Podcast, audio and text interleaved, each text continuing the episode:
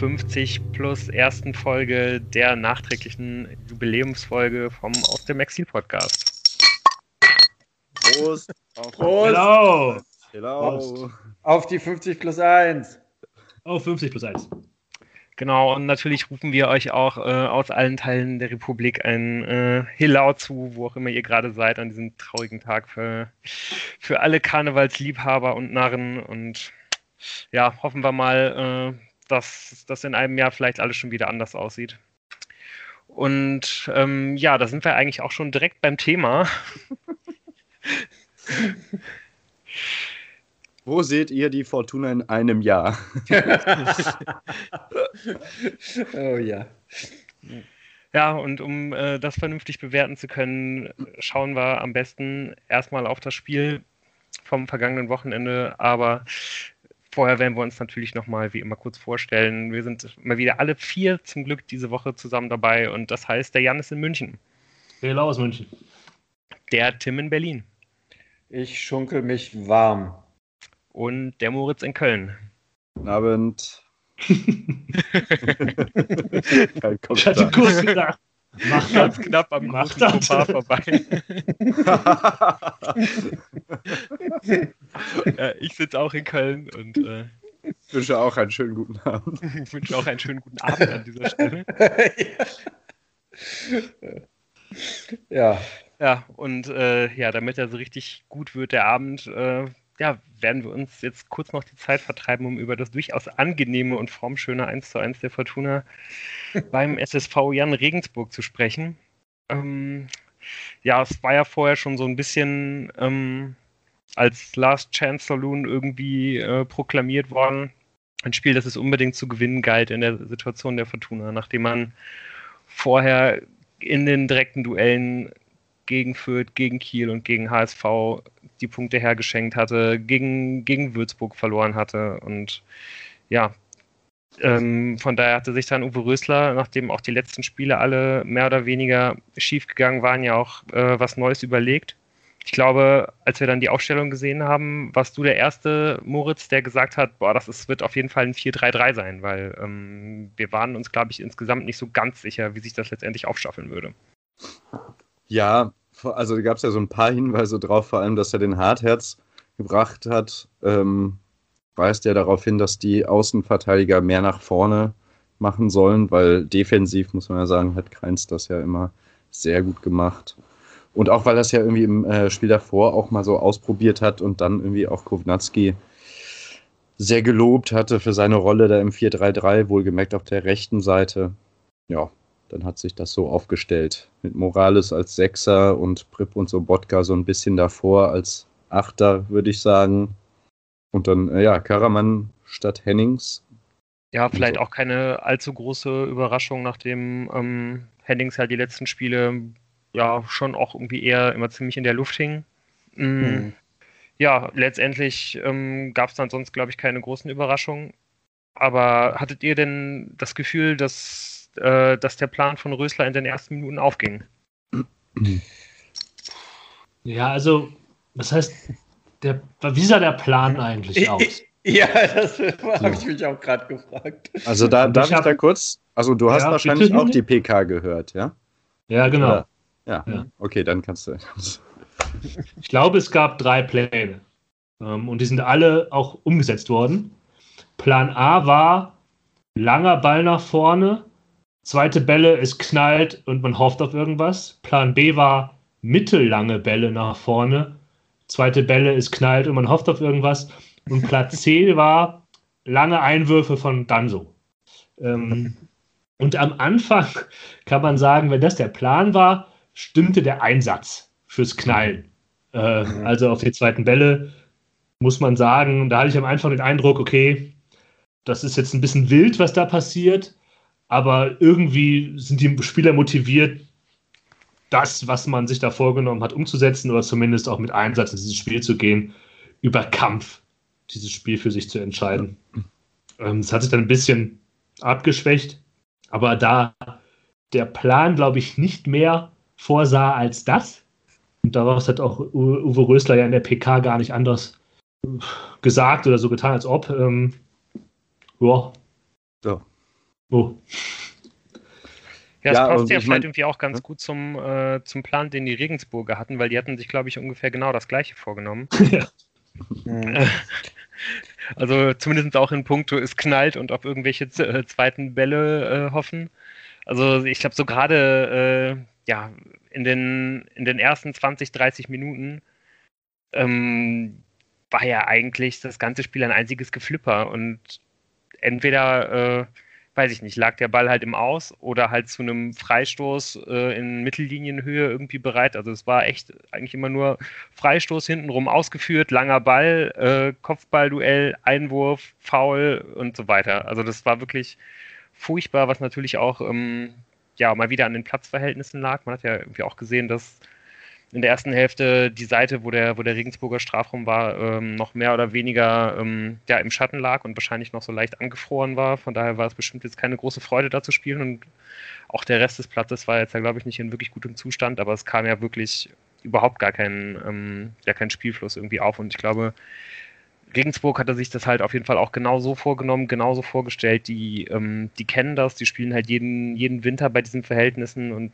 das kommt einfach deren, deren Spiel extrem zugute und deswegen glaube ich, merkte man halt irgendwie auch, je länger das Spiel lief, dass die sich halt einfach in, auch mit diesen ähm, Gegebenheiten halt wesentlich wohler fühlen. Ja, also das stimmt natürlich, diese Platzverhältnisse. Das ist übrigens irgendwie eine Ausrede, die sich halt verdächtig häufig durch diesen Winter zieht. Und es ist nie falsch. Ja, gegen, bei Würzburg sah man das ja noch krasser. Man kann dagegenhalten, wenn man es nicht probiert, dann kann man natürlich auch keinen Gegenbeweis anstellen gegen die Behauptung, dass es am Platz lag und dass man dazu gezwungen worden ist, lange Bälle zu spielen. Und das hat ja auch Rösler in der PK sofort gesagt und hat es aber in dem Moment gar nicht mal so mit äh, den Platzverhältnissen begründet, diese langen Dinger, sondern damit, dass man dem hohen Pressing der Regensburger aus dem Weg gehen wollte, wenn ich das richtig verstanden habe. Ja, habe ich Ja, auch es hat so mich auch verstanden. gewundert. Ja, hat mich, hat mich Ja, gewundert, wobei- weil ich meine, man hätte sich gut mit dem Platz mal wieder ähm, ja, aus der Affäre ziehen können.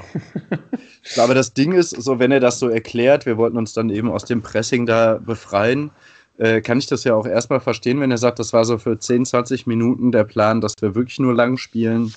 Ähm, da kann man dann zumindest so, so als Plan erkennen, man macht dann, lässt dann die Regensburger etwas müde werden, wenn man halt die dieses laufintensive Pressing spielen müssen und man selber die Bälle nach vorne pöllt. Was aber dann, also ne, Jan hat ja vorhin die drei Pläne erklärt. Der einzige, der ja mit Abstrichen, also gar nicht mal mit Abstrichen, sondern es hat ja dann irgendwie geklappt, war halt Plan 3, lange Einwürfe von Danso. Weil das Problem war ja, dass relativ schnell auch klar war, dass mit diesem auf die zweite Bälle gehen und äh, es knallt und so, das funktioniert ja nicht.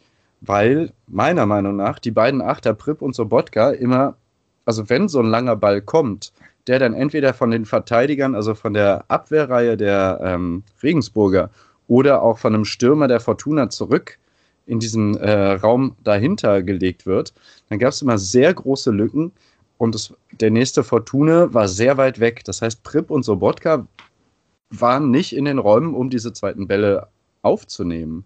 Genau, und dann muss man natürlich auch noch überlegen, ähm, die Abstände waren da zu groß, aber wenn so Botka dann wirklich aus der zweiten Reihe abziehen kann, das wollen wir ja auch nicht sehen. Also ich Ich will meine, ja auch nicht, dass der abzieht, aber dass halt wenigstens Ja. der Ball nicht sofort wieder bei Regensburg Ja, ist. ja, ja. So. Ja, der Gedanke ist ja, und ich würde es, ich verstehe, was du meinst. Es gab schon so Momente, wo das halt, wo ich gedacht habe, ah, es ist jetzt nicht schön anzusehen, aber es klappt so ein bisschen zumindest.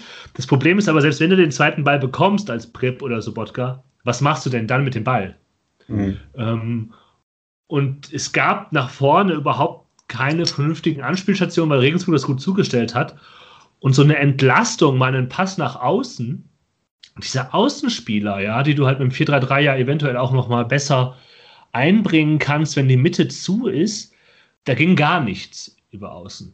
Hm. Gar nichts. Es gab überhaupt keine Option und keine Option, nicht Aktion. Ähm, was man dann mit den Bällen macht und man merkte auch, ich glaube, was, was du gesagt hast, äh, Moritz, von wegen am Anfang macht man das, um vielleicht auch so ein bisschen Regensburg den Wind aus den Segeln zu nehmen. So war das, glaube ich, auch intendiert von Rösler in der PK. Wir wissen, dass Regensburg in den ersten 10, 15 Minuten halt Vollgas gibt und dann ein bisschen zurücknehmen muss. Und das nehmen wir auf, indem wir lange Bälle schlagen. und der Gedanke, dann, dann entwickelt man daraus was. Und das hat man gesehen so ein bisschen, weil Morales sich auch stärker zurückhalt fallen lassen, ähm, so diesen Anker-Sechser gegeben hat äh, im Spielaufbau. Und das Resultat war aber dann nur, dass Morales den Ball dann zu Hoffmann spielt, Hoffmann den Ball zurück zu Morales, Morales dann wieder zu Hoffmann und dann schlägt Hoffmann den langen Ball. Ja, richtig. Das hat, also man ist quasi aus diesem langen Ballsystem gar nicht rausgekommen. Äh, unabhängig von diesen ersten Überlegungen. Jeder 3,5. Pass, den die Fortuna gespielt hat, war ein langer, langer Ball. Das ist ganz schön krass. Passquote war dann auch dementsprechend, ne? So, also die Passquote ist 64 Prozent insgesamt. Angekommene Bälle. Ja, also ich, äh, das war natürlich einer der Pläne, hat man ja gesehen, aber der ist halt gar nicht aufgegangen. Wo man sagen muss, äh, ähm, die Einwürfe von Danso sind aufgegangen, aber es war so ein bisschen, war ein bisschen der Ersatz für die völlig missratenen Freistoßsituationen, die man ja auch noch hatte. Hm. Also ähm, das, was, was dann so da mit dem Ball äh, in der Hand macht, da waren ja schon durchaus nochmal Freistoßsituationen, aus denen man ein bisschen mehr hätte machen können. Aber auch das hat an dem Tag nicht geklappt. Ja, wobei die meisten Freistoßsituationen waren halt so Mittellinien-Freistöße, Ja, ja. die natürlich Ja. rausverteidigt wurden. Mhm. Also, Ja. und ich hatte auch das Gefühl, dass sie darauf natürlich setzen, irgendwie einen Freistoß kreieren und dann halt Ja. wieder in den Start zu kommen. Hatte ich nämlich auch den Eindruck, genau. Mhm.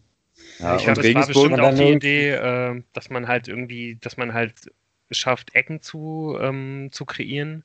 Das wäre auf jeden Fall an dem, äh, an dem Tag auch echt ein Mittel gewesen, aber das, das hat ja eigentlich nur Regensburg geschafft. Und Ja. Wann war die erste Ecke? Warte, das, das hat doch noch der. Zweite Halbzeit schon, oder? Ja, spät in deutlich Der zweiten Halbzeit. Zeit, Ja, Ja. äh, äh, Moment, das habe ich mir irgendwo aufgeschrieben. äh, Also- 78. Minute. ja. Ja. Tja. Ähm, ist auf jeden Fall wieder ein klassisches äh, Spielplan komplett aufgegangen. Mhm. Ich finde es halt einfach, also ich finde ja, okay, solche Spiele gibt es halt. Aber dass man, was ich halt vorwerfen würde, und ich hatte auch das Gefühl, dass das die Fragesteller in der PK zum Beispiel das darauf abgesehen hatten, dass man es halt nicht versucht hat, anders. Beziehungsweise, dass man es so halbherzig gemacht hat und dann am Ende doch den langen Ball zu spielen. Es gab so ein, zwei Momente in der ersten Halbzeit, wo es dann mal spielerisch wurde. So in der 25. Minute, da gab es einen schönen Ball von Hartherz auf Kovnatski, der lässt prallen, äh, dann über äh, Pripp und Kovnatski nach vorne und dann verpasst, ähm, glaube ich, Karaman. Aber das war mal ein schöner spielerischer Zug durch die Mitte auch. Da hat man mal die Gelegenheiten, die wenigen, die Regensburg angeboten hat, genutzt. Aber ansonsten war das halt richtig harte Kost. Und dann passiert eigentlich, weiß ich nicht, wollt ihr noch in, auf irgendwas detaillierter eingehen? Ja, auf die zweite gelungene äh, Kombination der Fortuna, die dann im Gegentor mündet. Ja. Ja, genau. Also es ist halt wirklich dann erst, eigentlich so das, das erste Mal, dass man es halt wirklich richtig gut schafft, halt ähm, ja, den, den, den ersten äh, Regensburger Pressingblock halt irgendwie zu, zu überspielen. Ne? Und dann wirklich Spielerisch. einfach mal auf einmal Platz da ist und halt Hartherz äh, ja halt auch eigentlich relativ viel Zeit hat und ähm, gar nicht so viel Gegnerdruck. Ja, und dann halt diesen Katastrophenpass spielt. Ich hätte ja eigentlich gedacht, dass er halt eine quatschige Halbfeldflanke so ein Ja. paar Millisekunden vorher schlägt. War da ganz glücklich, dass er es nicht gemacht hat, weil er schon so im Ansatz war. Und dann dieser Flachpass Passt zum Gegner. völlig verkümmert. Ja, bitter, weil das sah das erste Mal wirklich ganz gut aus. So als Spielzug. Ja, weil immer was über außen ging. Sonst ging nichts Ja. über außen. Ähm, In der zweiten Halbzeit dann. Und dann ging es ja, äh, Regensburg spielt das den Konter halt stark aus. Und ähm, am Ende ist es halt wieder Hartherz, der so ein bisschen unglücklich aussieht am langen Eck. Und natürlich, weil er eben auch die Saison spielt, die er spielt, ist er da auch stark im Fokus. Und es ist auch leider so, dass man jedes Mal, wenn man auf ihn guckt und sagt, komm, Jung, jetzt zeig doch, was du kannst, so, dann macht er halt irgendwas Unüberzeugtes, so wie eben diesen, diesen Pass vor diesem Konter. Was mich aber viel mehr aufgeregt hat bei diesem Konter, ist etwas, was zwei Stationen vorher, glaube ich, passiert ist. Es gibt halt diese Umschaltsituation. Der wird erst auf Außen gespielt und dann noch in der Regensburger Hälfte in die Mitte. Und dieser Spieler, der von Regensburg, der den Ball in der Mitte bekommt, hat einfach Platz ohne Ende. Und mhm. das liegt daran, dass halt die Offensivspieler der Fortuna nicht zurückgegangen sind. Ja. Mhm. Sämtlich die defensiven Mittelfeldspieler und die Abwehr natürlich, Abwehrspieler, die waren, die waren zurückgekommen. Ja, aber dieser ja. Mittelfeldspieler der Regensburger hatte halt einfach so viel Platz in diesem Raum und konnte dann den Pass spielen, der dann, glaube ich, zu der Flanke führt, die dann ähm, ja, ein bisschen durchrutscht ja, ja. und dann macht natürlich der. der ja, der das stimmt halt. Genau. Weil Morales ist im, in der Innenverteidigung quasi, damit dann so rausrückt, damit es eine ne, Viererkette gibt. Und äh, dann ist ja vor allem auf der Seite auch erstmal Prip, der irgendwie, also so Bodka sieht man überhaupt nicht im Bild quasi und Prip wird ja von Hartherz noch im Sprint ähm, komplett überholt, im Sprint zurück. Ja. Ja, es ist halt so ein Tor, das du kassierst. Um, ähm, was halt einfach passiert, aber. Dann ist es halt nicht genug, da draußen noch ein 1 zu 1 zu machen, wenn man die Ansprü mit den Ansprüchen in die Saison geht, äh, die da vollmundig immer formuliert wurden, die wir ja bisschen anzweifeln, um es einfach mal ganz klar zu sagen. Und damit sind, glaube ich, die Ansprüche momentan auch vom Tisch. Ja, ich meine, die, die ähm, Sendung zum Regensburg-Spiel in der Hinrunde hieß bei uns äh, ähm, Ambitionen Aufstieg, Reality Check Regensburg. ja, wir können die Sendung noch, noch mal so Teil 2. Teil 2 ist gut. Ja. Aber das ja. war, also, wir, ich sitz, wir sitzen ja, glaube ich, alle so ein bisschen und suchen nach irgendwie Themen, über die wir halt dann in dieser ersten Halbzeit noch reden können. Aber es gab halt nichts. Es ist nichts ja. passiert, außer dieses 1-0. Und halt irgendwie Zweikämpfe, die die Fortuna halt gewonnen hat, wo man sich denkt, ja, toll. Ja. Kannst dir gar nichts von kaufen, wenn du von dem gewonnenen Zweikampf nichts mit dem nichts anfangen kannst. Ja, ja, so ist es. Und dann, es ist halt auch so ein bisschen, wenn dann Uwe Rösler dann halt danach darauf hinweist, wie toll die Zweikämpfe geführt haben. Ja, ja, okay, stimmt, toll war vielleicht auch Teil deiner Überlegung, würdest du damit sagen, dass langer Ball und es knallt halt gut aufgegangen ist? Ja, es gibt halt einfach keine, keine Automatismen, wie man halt vors gegnerische Tor kommt. So. Und das, das ist jetzt halt eben auch eine, eine Problematik, die man halt einfach auch schon aus der, aus der Funkelzeit halt irgendwie mehr oder weniger halt jetzt ins Jahr 2021 mit hinübergerettet hat, so und wo es halt irgendwie immer noch dran krankt und das ist einfach super, super frustrierend zu sehen, dass, dass da halt irgendwie keine Entwicklung stattfindet und natürlich ist es okay, äh, an einem äh, kalten, regnerischen Februar Samstagvormittag, es hat ja auch nicht geregnet, also so, ihr wisst, was ich meine, halt in Regensburg 1-1 ja. zu spielen bei ja. Minusgraden und halb gefrorenen Platz und so weiter, das ist absolut in Ordnung. Da hat keiner Bock zu spielen. Das ist nicht einfach. Das ist okay, da mit langen Bällen zu operieren, weil man halt irgendwie, ja, vielleicht auch durch, durch, durch personelle Ausfälle oder ähm, ja, auch einfach wegen den Gegebenheiten halt ähm, da vielleicht irgendwie die beste, die beste Lösung drin sieht. Das ist alles irgendwie so singulär okay, aber halt in der ganzen Entwicklung ist das, glaube ich, einfach ein Spiel, was einem dann nochmal so komplett den Zahn zieht. Beim, beim Zuschauen. So was natürlich auch daran liegt, ja, dass man halt da drei Punkte zwingend für die Tabellensituation gebraucht hätte, um sich halt wenigstens irgendwie noch einzureden, dass es vielleicht für den Rest der Saison noch was, noch um was gehen könnte, weil irgendwann werden die da oben vielleicht auch noch mal ein bisschen schwächeln, aber ja, also es deutet ja auch einfach nichts darauf hin, dass die Fortuna vielleicht irgendwann noch mal so eine Serie starten könnte, die es da im Dezember gegeben hat.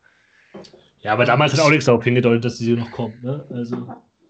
Nö, das, ja, das, aber das ist richtig. Und ja, und ja, und so ein bisschen aus dem Nichts entsteht ja dann irgendwie eigentlich auch dann dieses, dieses 1 zu 1 halt kurz nach der Pause. Ich weiß nicht, ob ihr irgendwie Wechsel, Wechsel zur Pause erwartet hättet. Also ich habe ja irgendwie immer so ein bisschen Bauchschmerzen, wenn man halt äh, versucht, mit Marcel Sobotka irgendwie einen tiefstehenden Gegner ähm, ja, kaputt zu spielen. Und also wenn man halt wie schon zurückliegt, dann finde ich das immer sehr, sehr schwierig. Ich bin ja sowieso, mhm. glaube ich, jemand, der nicht so richtig gerne spielen sieht. Vor allen Dingen nicht, wenn man halt die Ambition hat, irgendwo oben mitzuspielen, weil es halt einfach kein, kein Ballbesitzspieler ist. Ähm, mhm. Aber man muss ja dann letztendlich auch Rösler erstmal sagen, dass es ja, ähm, ja die Maßnahme, erstmal keine Wechsel vorzunehmen, dann ja auch gegriffen hat. Weil ja dann eigentlich sehr schnell dieses Tor erzielt wird, eben durch einen, äh, ja, durch äh, einen Danso-Einwurf. Ich habe ich hab ein bisschen mit Pledel eigentlich gerechnet, aber. Ja, ich ähm, auch. Einfach weil ich halt glaube, dass ähm, auch Rösler so ein bisschen so, so ein kleiner, kleiner Pledel-Fan ist und Pledel ja auch oftmals, äh, wenn er von der Bank kam, doch äh, recht gute ähm, Akzente ähm, dem Spiel geben konnte. Deshalb habe ich damit ein bisschen gerechnet. Dass es nicht kam, okay. Es dann so lang gedauert hat am Ende, lag wahrscheinlich auch an dem 1-1, was zwischendrin gefallen ist, ähm, bis, bis er dann gewechselt hat. Ja, ähm, der, der, der, der, kam ja auch wirklich aus dem, aus dem Nichts, der Ausgleich. Bis dahin war das ja die erste richtig erfolgreiche äh, Situation für Fortuna in der zweiten Halbzeit, ne? Das ja, nochmal gut. Ich fand aber, ja. es gab schon noch ein bisschen neuen Drive nach der Pause. Es war ein bisschen aggressiver, ein bisschen mehr im Spiel. Ich fand auch, dass Klaus sich, also auch schon vor dem 1-1, dass es so ein bisschen mehr Tempo im Düsseldorfer Spiel gab. Jetzt nicht, dass das überragend war, aber ja. Na, ich finde, haben sie halt gezeigt. Also ich ja. fand, also man kann der Mannschaft nicht vorwerfen, dass sie sich nicht reingeworfen hat in dieses Spiel. Ja. ja. Und das hat in der zweiten Halbzeit vielleicht auch ein bisschen besser dann geklappt. Hm. Ich, ich muss sagen, das, das, das, da bin ich eigentlich nicht so der Typ für, aber äh, die kamen mit ein bisschen mehr Drive raus, aber das ist auch äh, mir nicht so stark aufgefallen, als ich gesagt hätte, jetzt ist in der Pause nochmal ein Ruck durch die Mannschaft gegangen. Das würde ich jetzt nicht sagen.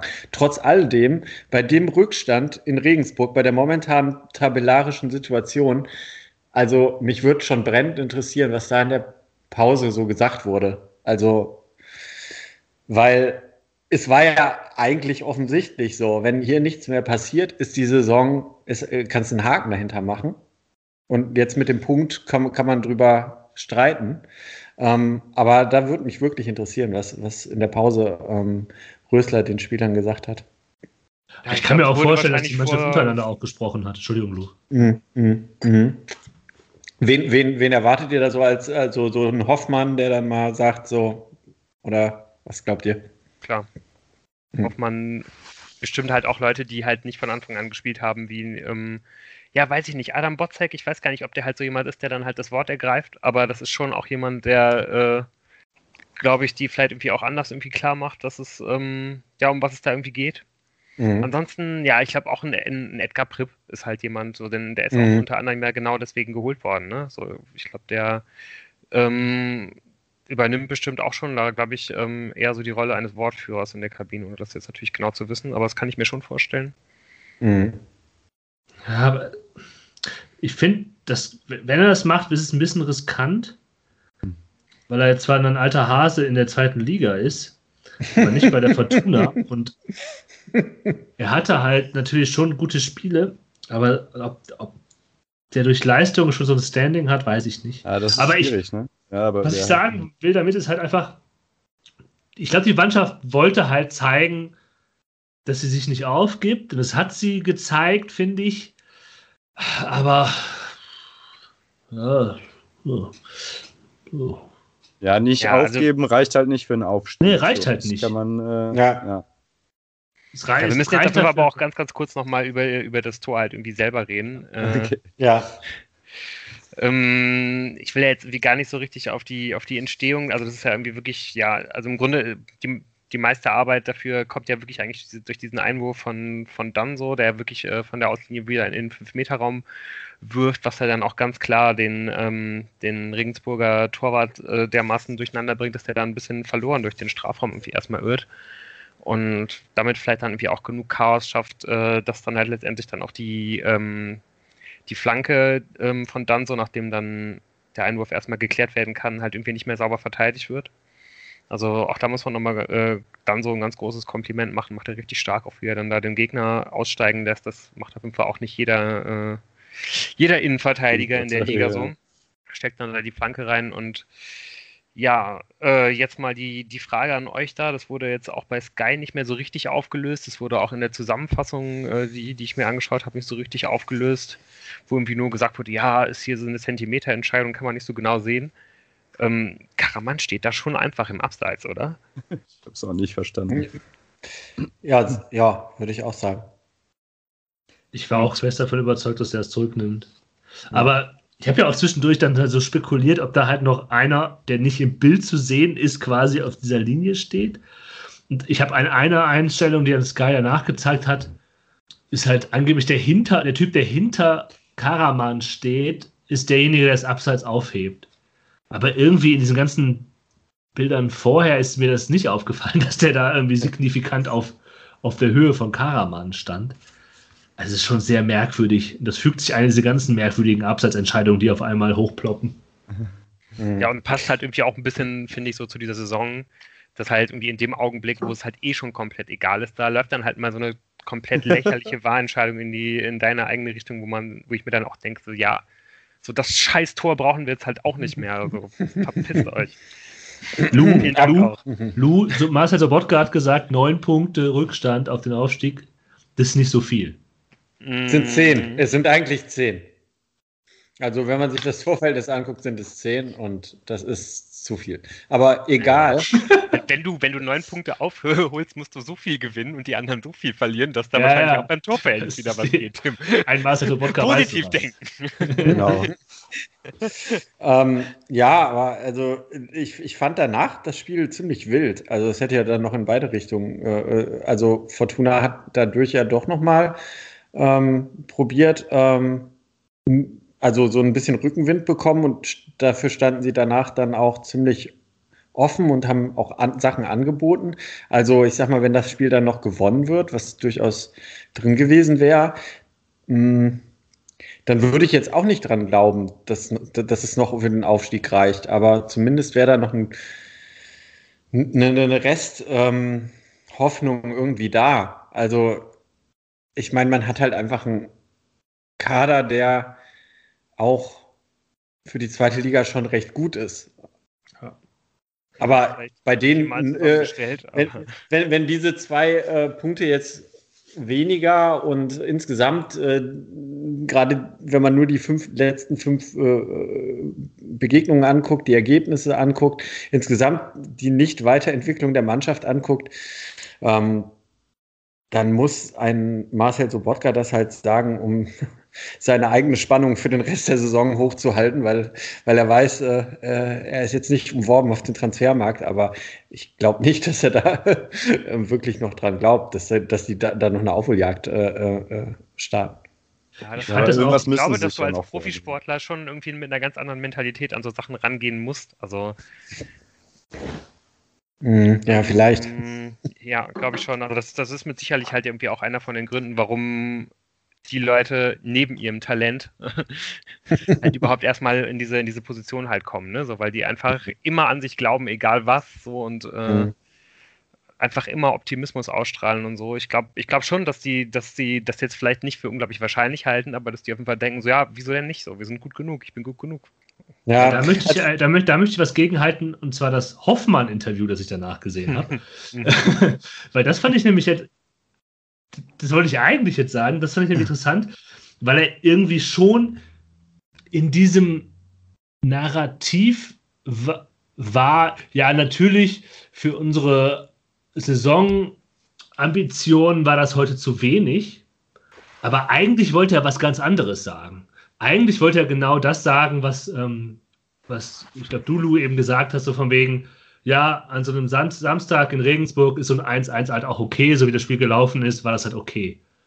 Also völlig Mhm. unabhängig davon, was das große Ganze da angeblich sein soll und was für Ziele man da ausgerufen hat, ähm, war das so eine sehr nüchterne, ich will nicht sagen von Spiel zu Spiel Mentalität, die da halt durchgekommen ist, aber halt so, ja, heute war halt nicht mehr drin, ähm, deshalb bin ich mit dem, was ich hier ist, zufrieden. Wenn er halt fest daran glaubt, dass hier die Fortuna dringend um diesen Aufstieg spielt, hätte er das, glaube ich, anders formuliert. Er Ja, hätte das gesagt, das ist scheiße, es war zu wenig, wir wollen hier aufsteigen, ähm, wir brauchen diese drei Punkte, es ist ein ambitioniertes Feld oben, äh, wir müssen jedes Spiel gewinnen. Und so wirkte das aber nicht. Sondern es wirkte halt so, ja, irgend, die haben halt irgendwann mal gesagt, unser Ziel ist Aufstieg, aber eigentlich geht es nur darum, Spiele irgendwie zu gestalten in dem Moment.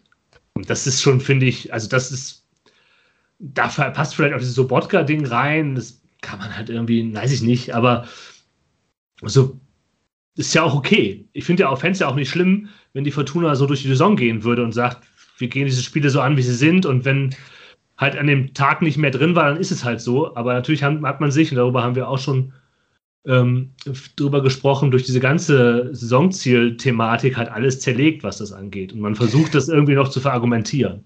Aber man darf halt nicht vergessen, dass André Hoffmann auch äh, ähm, schon mal äh, eine 3-0-Führung in Regensburg verspielt hat mit einer Mannschaft von Fortuna Düsseldorf. Und äh, dann war der mit dem 1-1 vielleicht wirklich ganz zufrieden. Ja, das trifft aber auf Marcel Sobotka, glaube ich, genauso zu. Nee, aber hat, ich glaube vor allen Dingen. Ähm, nicht gespielt. Wenn man. okay. Ja, auf jeden Fall, glaube ich, wenn man sich halt irgendwie auch anguckt, wie halt die letzten Minuten gerade gelaufen äh, sind in dem Spiel. Und das ist, glaube ich, irgendwie dann so das, vielleicht das, das, das, äh, das Offensichtlichste daran, irgendwie, wenn man sich anschaut, dass da halt auf jeden Fall Fortuna es kaum noch geschafft hat, irgendwie mal. Äh, ähm, also längere Ballsitzphasen im Sinne von so lange wie vorher im Spiel äh, zu, zu haben, sondern eigentlich nur noch die Regensburger den Ball hatten und immer mal wieder irgendwie in Richtung Fortuna Strafraum gekommen sind. Ich habe dann, dann spricht das auch Bennett darüber, wie viel Ambition du mit dieser Mannschaft halt haben kannst in Richtung Aufstieg. Wenn du es halt dann nicht mal in so einer Situation, wo du auch eigentlich sagen könntest, komm, wir spielen jetzt hier alles oder nichts, so wir brauchen auf jeden Fall drei Punkte hier. Ähm, du hast es dann ja auch irgendwie gar nicht versucht, sondern hast ja dann im Grunde genommen alles dafür getan, um äh, ja, halt da nicht zu verlieren und das dann ja letztendlich auch geschafft. Und das ist, glaube ich, dann letztendlich auch genau, ja, das, wie, wie Fortuna halt gerade dasteht. Halt eben nicht, nicht besser als ähm, an, einem, an einem durchschnittlichen Tag 1 zu 1 in Regensburg zu spielen und dann halt bist du halt Siebter und hast halt neun Punkte Rückstand nach oben. Aber, aber das habe ich nicht so gesehen. Die haben es am Ende noch gewollt und die haben alles ja. probiert, aber sind an ihrem eigenen Unvermögen äh, gescheitert. Genau. Also es, äh, ja, ja, ja, aber es war nicht so, dass sie nicht alles probiert hätten und die hatten auch noch die ein oder andere, zwar nicht äh, hundertprozentige äh, Abschlussmöglichkeit, ähm, aber ähm, zwingend war da, wurde das halt nicht mehr. Aber also die waren schon die aktivere Mannschaft am Ende. Ja, also in 90 Minute Schlussoffensive aus, ja. fand ich. So. Ja, 90 Minuten genau. kann halt Peterson, wenn es gut läuft, das 2-1 genau. machen. Ganz genau.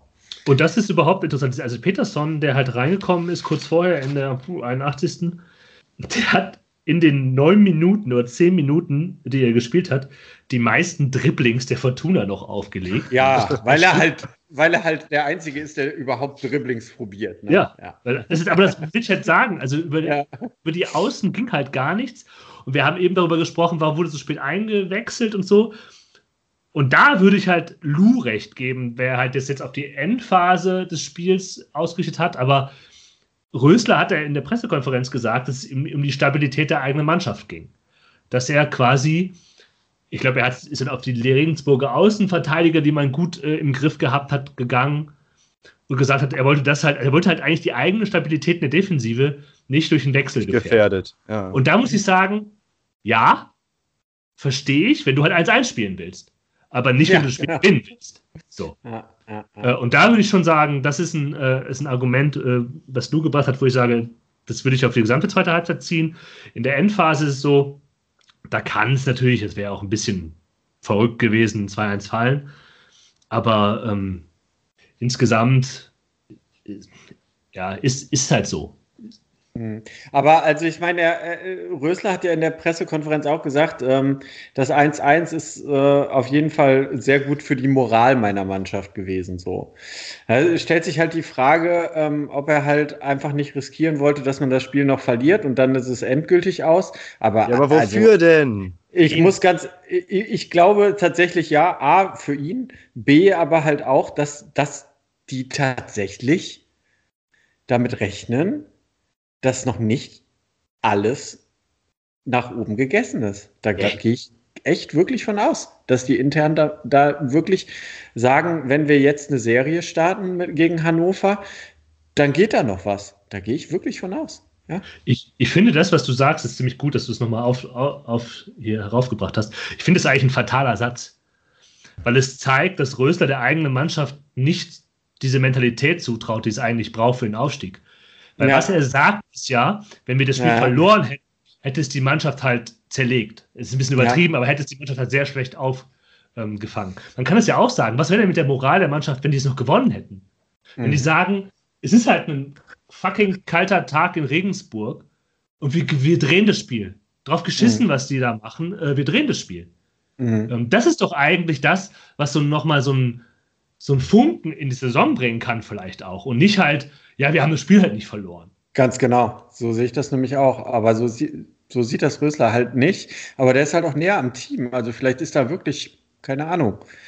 Vielleicht, äh, Ja, oder Rösler ist halt einfach ein Unentschieden-Trainer. Also ich meine, die, die gleichen Diskussionen haben wir halt äh, letztes Jahr äh, in, der, in der Rückrunde halt genauso gehabt. So. Und da sind auch tausende solcher Spiele gewesen, wo man halt irgendwie letztendlich mit einem Punkt rausgegangen ist, äh, der halt irgendwie dann zu wenig war. So. Und dann hat man sich halt wieder bestärkt und äh, auf die nächste Woche irgendwie fokussiert und hat man da halt wieder einen Punkt geholt, der äh, ja, zum Leben zu wenig und zum Sterben zu viel war. Und ja, und dann hat man es halt irgendwie, äh, ja, damit letztendlich irgendwie auch vergeigt. Und ich weiß nicht, also es wirkt irgendwie so ein bisschen so, auch wenn man wieder das Gefühl hat, dass ja irgendwie Mannschaft und Rösler irgendwie eigentlich ganz gut miteinander können, so beidseitig auch. Aber dass halt irgendwie, ja, sowohl Rösler irgendwie seiner Mannschaft halt so diese Siegermentalität nicht wirklich zutraut und die Mannschaft ihm vielleicht aber irgendwie auch nicht. Also, also auf jeden Fall finde ich, ist das jetzt wirklich auch nochmal so ein Signal, wo man irgendwie auch denkt, ja, da ging es halt irgendwie vor allen Dingen um, um, um, um was Kurzfristiges und nicht um was Langfristiges. Und dann, wenn man es jetzt ganz speziell nochmal auf Rösler drehen will, ging es ihm da speziell um seine kurzfristige und nicht um seine mittel- bis langfristige Jobsicherheit. Ich frage mich halt, wie der. Ich finde es interessant, wie hier kommuniziert wird. Also, wenn wir überlegen, wie die Fortuna über diese Saison kommuniziert, hat sie am Anfang gesagt, wir wollen aufsteigen. Dafür ist sie scharf kritisiert worden, aber man kann ja sagen, okay, das ist vielleicht das Ziel, das man sich setzt, dann muss man in diesem Ziel halt auch arbeiten und weiter kommunizieren. Und dann kommt aber halt genau sowas, was jetzt Rösler gemacht hat. Und das zieht sich ein bisschen. Das ist ja nicht nur Rösler. Das ist bei Hoffmann so, wie ich eben gesagt habe. Und auch bei Klein und Allofs. Es ist so ein bisschen, ja, wir sind schon zufrieden. Und wenn man sagt, man kann es doch auch offensiv sagen. Man muss, kann doch auch sagen, unsere Kommunikationsstrategie ist, wir gehen jetzt all in. Wir können nicht mehr groß absteigen. Aber Ja. wenn wir halt, wir gehen jetzt gegen so Spiele gegen Regensburg, wenn es 1-1 steht, dann riskieren wir einfach alles fürs 2-1. Und wir können auch sagen, liebe Fans, ich hoffe, ihr könnt es mittragen. Ähm, das, das versuchen wir jetzt einfach, eben gerade weil wir so viele Punkte zurücklegen, ähm, riskieren wir was. Ihr wollt ja auch nicht als 1 gegen Regensburg spielen. Und wenn wir das 2-1 verlieren, dann ist es halt so. Ja, weil, wie gesagt, ob wir jetzt Zwölfter werden oder Siebter werden, daran werdet ihr euch in fünf Jahren nicht mehr erinnern. Ja, Mhm. Aber wenn wir jetzt hier wirklich draufgehen und sagen, hey, wir glauben daran und wir riskieren hier viel und wir machen keine Sicherheitskacke, dann finde ich, kann man das kommunizieren. Das wird das überhaupt nicht gemacht, sondern es ist immer nur so ein sehr defensives, zurückhaltendes, ja, wie gesagt, diese, wie du sagst, du halt von, von diese, diese kurzfristigen Ziele äh, anvisieren, aber dass man hier sagt, wir hauen hier einen raus und dann verlieren wir vielleicht auch drei Spiele in Folge, weil wir es versuchen müssen jetzt. Ähm, keine Ahnung, vielleicht fliegt es ihnen auch um die Ohren, ja. Ich kann hier schön reden und die haben andere Probleme, aber ich finde, das kann man auch kommunikativ auffangen, wenn man es anders macht. Hm.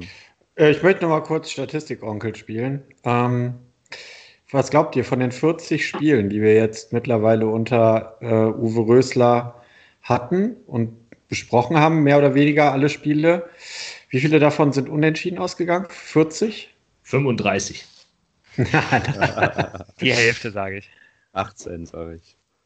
Ja, 15. Aber es ist schon auf jeden Fall ähm, das häufigste Ergebnis. Da hast du schon recht, recht. ist ein Unentschieden-Trainer. Ja, es Jan, ist ja auch nicht so, als ob man das- ihm nicht irgendwie auch mal sagen könnte, so, hey, äh, weiß ich nicht, versuch doch auch nochmal irgendwie wirklich was Verrücktes. Ich meine, es hat ja auch sogar schon mal funktioniert mit äh, Kastenmeier in der 80. halt nach vorne zu fordern und so. Ich glaube, was wir uns ja eigentlich eher wünschen, ist, dass man halt ähm, wirklich versucht, mit einem offensiven Ansatz irgendwie ähm, nach vorne, sich irgendwie nach vorne zu kombinieren oder halt irgendwie, ja, halt irgendwie noch offensive Leute reinzuwerfen oder eher sowas. Und eigentlich muss man da ja fairerweise auch sagen, dass es das jetzt halt in diesen ganzen 40 Spielen halt nicht so, nie so wirklich gegeben hat. Ne? Also selbst die, selbst die Spiele, die man, die man halt gewonnen hat, ähm, auch gerade in dieser Phase, wo es dann wirklich gut lief, da das hat man ja auch eigentlich immer meistens eher so mit äh, Ruhe und Abgeklärtheit gemacht und nicht indem man ähm, da irgendwie ein offensives Spektakel abgebrannt hat, sondern indem man ganz ruhig und besonnen auf seine Chancen gewartet hat. Und ich glaube, ja, es, es, es gibt das einfach nicht. Und das wird dann wahrscheinlich auch einfach nicht in den äh, letzten 10 oder 20 Minuten ähm, an einem kalten Wintertag in Regensburg halt irgendwie die Mannschaft halt auf einmal in sich haben, wenn man noch ähm, Plan X oder Y halt irgendwie versucht. So, das ist einfach nicht da. Das, Aber was wäre denn der Plan? Mannschaft also, im Augenblick so, wie sie im Augenblick zusammengestellt ist und das hat auch der Trainer irgendwie nicht. Die Frage ist ja, was, was kannst du denn noch mehr machen? Ich meine, es waren wieder ungefähr alle Offensivspieler des Kaders auf dem Platz. Ähm, du kannst früher draufgehen. Da hat sich halt Regensburg jetzt auch wieder relativ unbeeindruckt gezeigt äh, vom Pressing von Fortuna. Und dann ja, also so, so, diese Forderung nach, wir hauen jetzt hier einen raus und wir hauen jetzt rein und sowas, das klingt nach einer totalen ähm, Mentalitätssache. So. Ja, das ja. so ein nach, äh, jetzt gehen wir voll drauf und äh, stürmen mehr nach vorne und so und äh, vielleicht mutiger, okay. Aber so, so vom ganzen, von der Spielanlage her, äh, ist es ja zum Verzweifeln, jetzt schon über einen äh, gewissen Zeitraum. So, so was, was kann man denn da machen? Ja, halt den scheiß Ball am Boden. Das, das ist ja das. Also du kannst ja sagen, wir hören jetzt auf den langen Bällen und wir machen jetzt hier Spielaufbau. Und wir versuchen halt äh, gefährlichere Chancen dadurch zu kreieren, dass wir halt nicht hohe Bälle spielen, die halt leichter zu verteidigen sind. Ähm, zumindest auf der Ebene, sondern wir versuchen halt hier mit Passspiel zu agieren. Und das kann natürlich total krass schief gehen. Das sehe ich auch, das sehe ich auch, weil die Mannschaft halt auch Defizite da hat. Ja, und ja, weil, weil halt so in dem Sinn dann auch wieder der Platz scheiße war. So ja, wie, der Platz wie war, bei Würzburg. So, ja. ja, das verstehe ich ja auch. Es gibt ja auch Logiken dahinter. Ja. Nur, wie gesagt, ob du siebter oder zwölfter bist am Ende der Saison. Ja, ist wirklich scheiße. Es kann natürlich sein, dass es für Russland, es kann sein, dass er, dass er deswegen gefeuert wird. Das, das, kann, das stimmt wahrscheinlich sogar. Wenn er Zwölfter wird, wird er rausgeschmissen. Wenn er Siebter wird, dann schaut Rüttger mal nochmal, äh, wie viel man für den Vorstand an Geld ausgibt und sagt, ah, wir können uns, obwohl der Vertrag läuft aus, ne, ist egal. Naja. Also, äh, dann ist eh egal. Aber ähm, ja, das, kann, das stimmt natürlich. Ja, okay.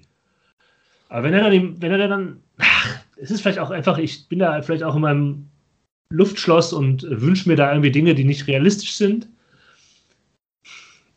Aber wenn der ganze Verein hinter diesem Zielaufstieg ja angeblich so steht, ja und angeblich ja so toll kommuniziert wird, dass man sich einmal die Woche trifft und darüber spricht. Da wird denn da gesprochen. Außer ist ja ganz schön kalt heute, oder? Ja, ist ganz schön kalt heute. Hat ja ganz schön viel geschneit. Hast ja. du gesehen im Strafraum, das war fast gefroren da. Ja, ja. nee, also es ist jetzt auch ein bisschen populistisch und so ein bisschen dahingeklatscht, ne? Aber ja, nee, eigentlich ärgere ich mich darüber, dass ich halt jetzt selber so, so so plump Dinge fordere, die halt wahrscheinlich nicht ganz so einfach einzuführen. Äh, äh, aber wisst ihr, das, das, mich hat das geärgert einfach danach. Man kann ja. eins einspielen, aber man, man denkt sich doch, es könnte doch auch anders sein. Mhm. Ja, und man wartet jetzt ah. eben auch einfach schon so lange. Ne? Wie gesagt, also sind jetzt halt, sind jetzt halt irgendwie 40 Spiele, dass man irgendwie so ein bisschen darauf wartet, dass halt Rösler irgendwie der Mannschaft halt so eine richtige Spielidee irgendwie verpasst. So und ja, und das ist, es, es kommt halt einfach nicht dazu. Er probiert halt irgendwie immer viel und stellt dann, dann irgendwie auch mal um, hat sich dann ja irgendwie auch von diesem 4-4-2 überzeugen lassen, ähm, das dann ja für eine, für eine Zeit lang irgendwie auch Erfolg gebracht hat, aber ist dann jetzt, glaube ich, schon wieder überhaupt nicht darauf, äh, ja, überhaupt nicht dazu in der Lage gewesen, darauf zu reagieren, dass manche Mannschaften sich jetzt auch darauf wieder eingestellt haben. Und jetzt hast du halt einfach, ja, die letzten fünf Spiele nicht gewonnen. Da waren richtig wichtige Spiele dabei. Da war jetzt eigentlich so im Großen und Ganzen das gegen Regensburg jetzt auch, wie es gelaufen ist, eigentlich das Spiel, was man am allerleichtesten verkraften kann. Ähm, es ist jetzt auch eigentlich echt ein bisschen unfair, dass wir uns jetzt darüber so aufregen. Aber es ist halt einfach dann nochmal, ähm, ja, so der letzte Tropfen in dieser Gesamtkonstellation, ne? der, der uns jetzt, glaube ich, hier irgendwie auch so, ja, also ja, so, so abdriften lässt. Also ich sag mal, wir können das Spiel jetzt gerne verlassen, aber ich würde nochmal sagen, so am hoffnungsfrohsten dass ein großer Umschwung stattfindet und da etwas ähm, sich in der Art und Weise, Fußball zu spielen, komplett ändert und Rösler eine Idee hat, äh, was er aus äh, der Mannschaft machen will, war ich tatsächlich wahrscheinlich im Februar, März 2020. Ja, ich glaube, wir haben ja diese, diese, das, das Spiel schon verlassen. Die letzten drei Folgen waren ja eher schon so allgemein, weil auf dem Platz nicht mehr so viel passiert ist. Ja. Ich, weiß, ich weiß nicht, ob ich denen halt Unrecht tue. Und ich glaube, ich tue ihnen ein bisschen Unrecht. Aber ich habe halt den Eindruck, dass es eben nicht nur Rösler ist, sondern dass dieser ganze Verein halt verwaltet. Also, mhm. und das stimmt nicht ganz, weil es gibt ja immer schon wieder Initiativen, wenn es um die Verteilung der Fernsehgelder geht, dass Röttgermann sich da zu Wort meldet. Aber ich habe das Gefühl, alle sind so ein bisschen im Verwaltungsmodus. Und das Einzige, wo man da ein bisschen rausgegangen ist, ist etwas, was wir kritisiert haben, ist nämlich, dass man sagt, dass man aufsteigen möchte. Aber daraus hat man einfach, wie ich finde, keine richtigen kommunikativen und auch sonstigen Konsequenzen gezogen, sondern ist, weiter im Verwaltungsmodus geblieben. Man hat aber halt irgendwie sich gedacht, das machen wir jetzt, um einen Input zu geben. Ja, das, dabei ist es aber auch geblieben. Und mhm. ja, ich weiß nicht, ob wir uns jetzt hier zu sehr, weil ich denke, glaube halt vor der Saison, selbst jetzt Platz 7, da hätte ja keiner gesagt, dass es absurd ist. Es ist halt einfach, ja, das passiert halt, wenn du halt 16 Spiele abgegeben hast. Das haben wir alles schon dreimal besprochen. Ja. Ähm, aber ich fand halt so die Reaktion auf dieses 1-1 war halt eine andere, war halt vielsagender, als ich das, vielleicht interpretiere ich auch zu viel rein.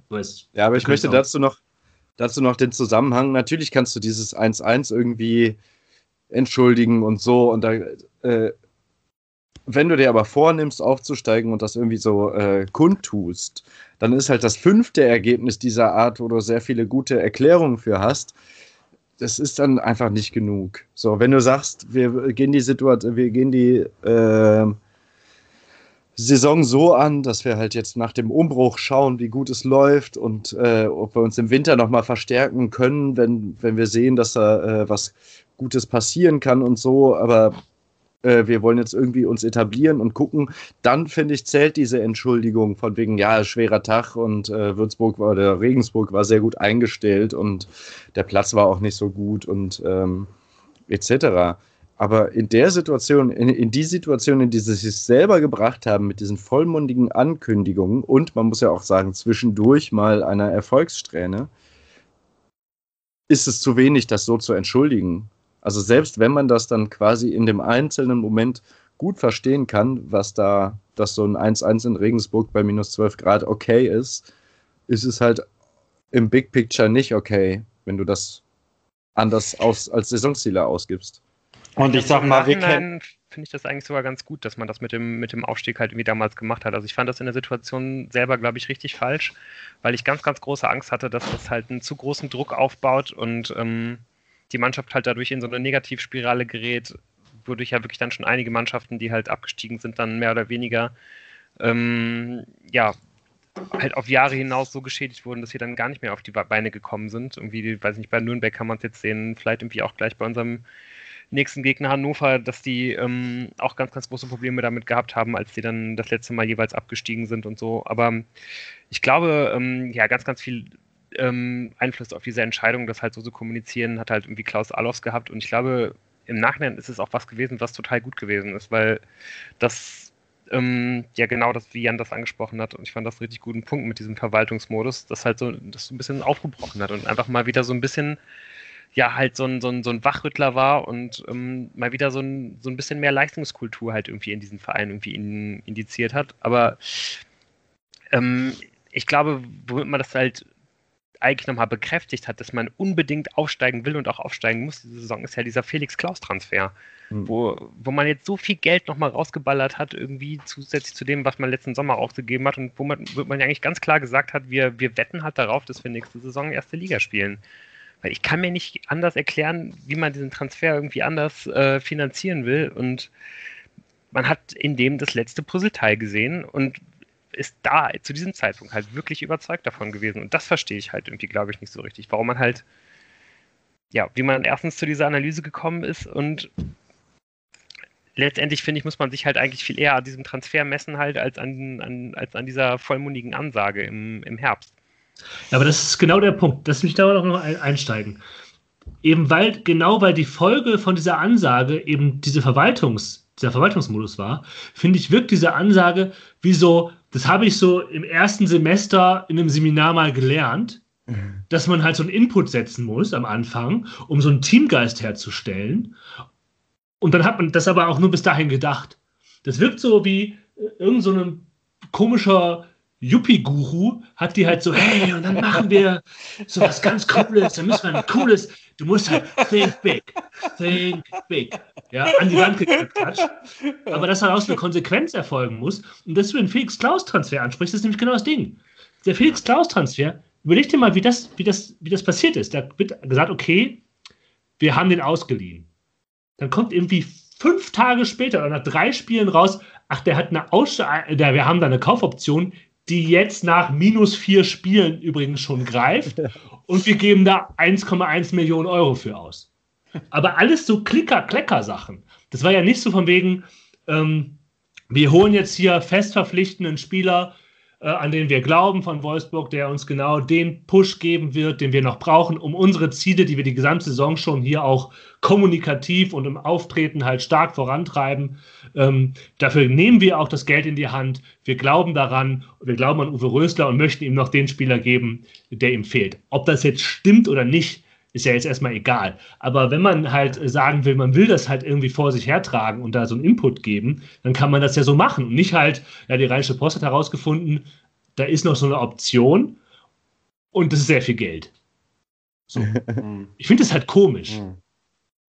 Und ich meine, letztendlich ist es ja auch so, dadurch, dass ganz klar das kommuniziert wurde, hey, Aufbruchsstimmung, wir steigen direkt wieder auf, Saisonziel, Mannschaft steht dahinter, Trainer steht dahinter. Wer ist am Ende das schwächste Glied? Selbst wenn er jetzt die Mannschaft, sag ich mal, spielerisch weiterentwickelt hätte, äh, muss ich äh, natürlich dann Uwe Rösler, nachdem das so vollmundig ausgegeben wird, äh, bei einem nicht äh, äh, ähm, äh, länger als Saisonende laufenden Vertrag daran messen lassen, ob dieses Ziel annähernd erreicht wurde. Und ich meine, ja, also ich gehe tatsächlich jetzt sehr schwer davon aus, dass irgendein neuer äh, im Sommer ähm, spätestens äh, die Arbeit aufnehmen wird. Da gehe ich ganz schwer von aus. Ich weiß gar nicht. Also ich, ich, ich habe echt ein bisschen Sorge, dass die Fortuna sich jetzt vielleicht wirklich irgendwie noch so ein bisschen berappelt, weil es gibt ja schon äh, es könnte nichts Schlimmeres sein, als wenn die ein Spiel ja. ja, lass mich das weiter ausführen und das in der Konsequenz, das dazu führt, dass man dann halt irgendwie Vierter oder Fünfter wird, dass es irgendwie am Ende halt noch ein bisschen besser aussieht, dass man dann sagt, so ja, wir geben irgendwie Röster nochmal eine Chance, weil es gibt eben einen ganz großen Grund, der dafür sorgen könnte und wird, dass es halt bei der Fortuna wieder besser aussehen wird und das ist halt Schinter Appelkamp. So, wenn, wenn der wieder auf dem Platz steht, wird das Spiel der Fortuna ein anderes sein. So, und dann wird es alles wieder ein bisschen besser aussehen. Ich habe ich habe große Sorge und eigentlich nicht davor, dass die Fortuna sich berappelt, um das nochmal klarzustellen. Das war vielleicht ein bisschen un ungeschickt formuliert. Ich habe Sorge dafür. Äh, ich habe Sorge darum, dass man halt diese Verbesserung, die kommen wird, äh, in der Spielweise, dass man die halt darauf zurückführen wird, dass jetzt langsam Röslers Plan vielleicht doch irgendwie anfängt zu greifen und so weiter. So, und das da, und gerade genau, weil ich eben auch so dieses Gefühl habe, äh, dass, dass halt so dieser ganze Verein in diesem Verwaltungsmodus halt irgendwie schwimmt. So, das ist irgendwie alles okay, was man so macht. Da, da wird nicht großartig, ähm, also wie gesagt, das ist nur mein Eindruck, aber da, da wird so ganz viel irgendwie nicht hinterfragt. Es werden halt, ja, weiß ich nicht, tausend Leute irgendwie eingebunden, die, ähm, ja, die halt wichtige Spieler bei dem Verein waren, was ich ja eigentlich super finde, weil es zu so unglaublich viel Identifikation führt und so, aber ja, auch dass dann letztendlich halt Uwe Klein halt die, Nach die Nachfolge von Pfannstiel irgendwie antritt, wo man auch dann irgendwie nicht so genau weiß, ist er dem wirklich gewachsen? Es wirkt halt einfach alles so unglaublich wenig innovativ. Das ist, glaube ich, das, was ich sage. Aber, Und irgendwie ist das also, ja auch total gut, weil keiner von uns mh. möchte, dass die Fortuna äh, ein wirklich innovativer Verein wird. So, das kann niemand wollen. Aber halt wenigstens so innovativ, dass man halt äh, beim Ganzen ähm, komplett rückständig und äh, fortunesk sein halt irgendwie dann doch ein bisschen mehr sportlichen Erfolg hat. So, also ich fasse zusammen. Du siehst äh, die Gefahr, dass aus dem Unentschieden-Trainer Rösler ein Siegtrainer Rösler noch wird. Dafür fehlen nur noch drei Siege. Dann ist äh, tatsächlich 16, 15 für Siege. Und du siehst dann doch so ein bisschen würdest du dir einen Karnevalsverein zurückwünschen, ja? An Rosenmontag. Ja, zurück ist jetzt äh, die eine Sache. also ich glaube, er war, ja, er war ja nie ganz weg. ich finde halt, das ist halt nämlich der Punkt. Also könnt ihr euch eigentlich vorstellen, dass die Fortuna aus Düsseldorf einen Trainer hat, der nicht eine, eine Variation von Uwe Rösler ist? Ich finde halt, die Fortuna hatte in den letzten immer Zeiten immer Uwe Röslers, es war ein Ristic dabei, der irgendwie so ein merkwürdiger Charismatiker war, aber halt andere Probleme mit sich gebracht hat. Und halt Norbert Meyer, der irgendwie in den Zaubertrank gefallen ist für die Zeit, die der bei der Fortuna war, aber vorher und nachher kein Übertrend. Äh, Friedhelm Funkel, ja, hat einiges richtig gemacht und so, aber ich finde, worauf ich glaube ich hinaus will, und das ist auch so ein bisschen, das Problem ist halt nicht Uwe Rösler. Und wenn man sagen nicht. will, ja, Uwe Klein ist halt damals geholt worden, weil man sich, äh, da, wie erinnert man sich daran, ja? Also Lutz Pfannenstiel ist halt quasi morgens aufgewacht, hat gesagt, nö, ich höre jetzt auf.